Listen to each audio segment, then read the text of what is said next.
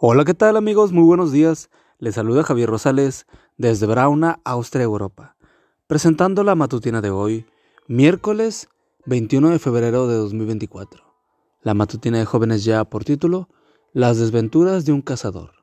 La cita bíblica nos dice, sean prudentes y manténganse despiertos, porque su enemigo el diablo, como león rugiente, anda buscando a quien devorar. Primera de Pedro 5, 8. Por el año de 1840 vivía en el oeste de Estados Unidos un explorador, cazador y traficante de pieles, llamado Kit Carson. Se agota nuestra provisión de carne, dijo Kit a los demás tramperos de su grupo. Mientras ustedes colocan las trampas, yo iré a cazar y traeré carne para cenar. Después de caminar varios kilómetros, vio a un alce comiendo en un apartado pastizal en la montaña. Levantó el rifle y mató al animal de un solo tiro. Buen trabajo, se dijo, aunque de repente presintió que alguien lo había escuchado. Al mirar a su alrededor, vio dos enormes osos pardos a menos de 15 metros de distancia. No quiero con nada con ustedes dos, gritó, dando media vuelta y echándose a correr hacia el árbol más cercano, un álamo.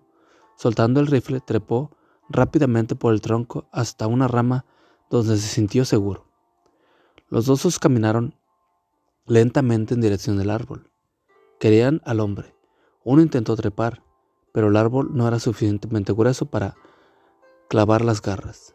El otro consideró que una fuerte sacudida podría funcionar. Kit tuvo que aferrarse al árbol con brazos y piernas para no caer. Logró de alguna manera romper una de las ramas y golpear al oso en la nariz, pero el animal movió la cabeza y siguió sacudiendo el árbol. Después de media hora de trabajo infructuoso, los osos se dieron por vencidos y se dirigieron hacia donde estaba el cadáver del alce. Al fin, una oportunidad para escapar. Kit bajó del árbol, recogió el rifle y escapó en silencio, dejándoles su cena a los osos.